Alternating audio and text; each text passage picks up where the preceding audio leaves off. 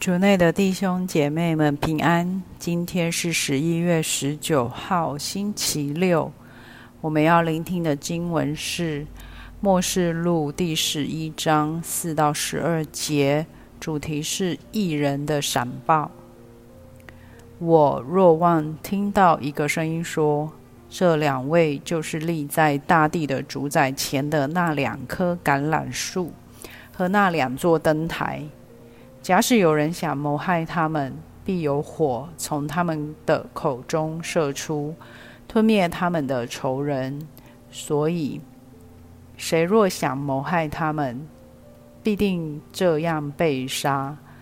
他们具有关闭上天的权柄，以致在他们尽先知任务的十日内，不叫雨下降。对水也有权柄，能使水变血。几时他们愿意，就能以各种灾祸打击大地。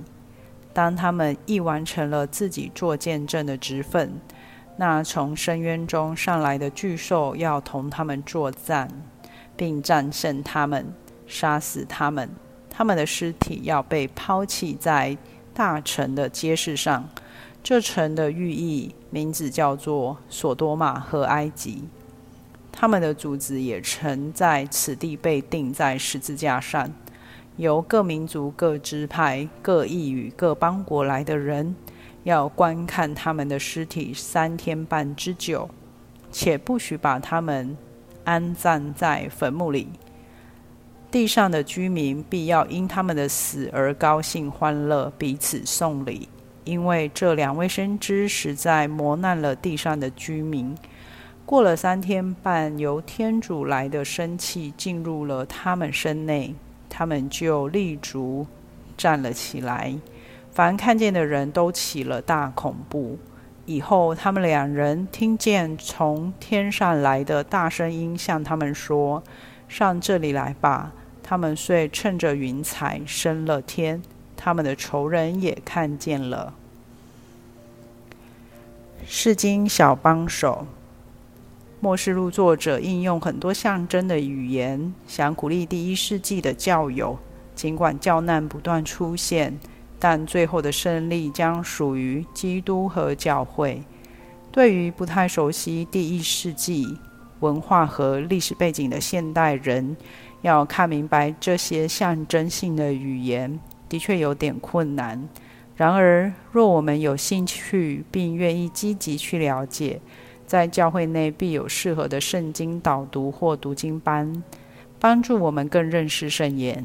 今天经文提到两棵橄榄树和两座灯台，精通旧约的人就会看出它们象征梅瑟和厄利亚，因为梅瑟曾经使水变血，出谷记第七章，而厄利亚曾经让雨不降，列王记前。第十七章经文叙述梅瑟和厄利亚的威严。身为以色列最伟大的先知，他们在执行职务时，黑暗的力量似乎无法造次。今日是谁在你的生命中坚持正确的价值，让你或你的家庭、社会有安定的力量？今天你是否愿意肯定并？感谢这恩人在你生命中的贡献。接着，我们听到，一旦先知分完成职分时，那从深渊中上来的巨兽要同要同他们作战，并战胜他们，杀死他们。可见命运变幻莫测，即便一人也会受到打击。有时，生命的危机会超越恩人能帮助我们的范围。有时，这恩人严厉的教导，也并不是我们爱听的，而我们渐渐疏远他。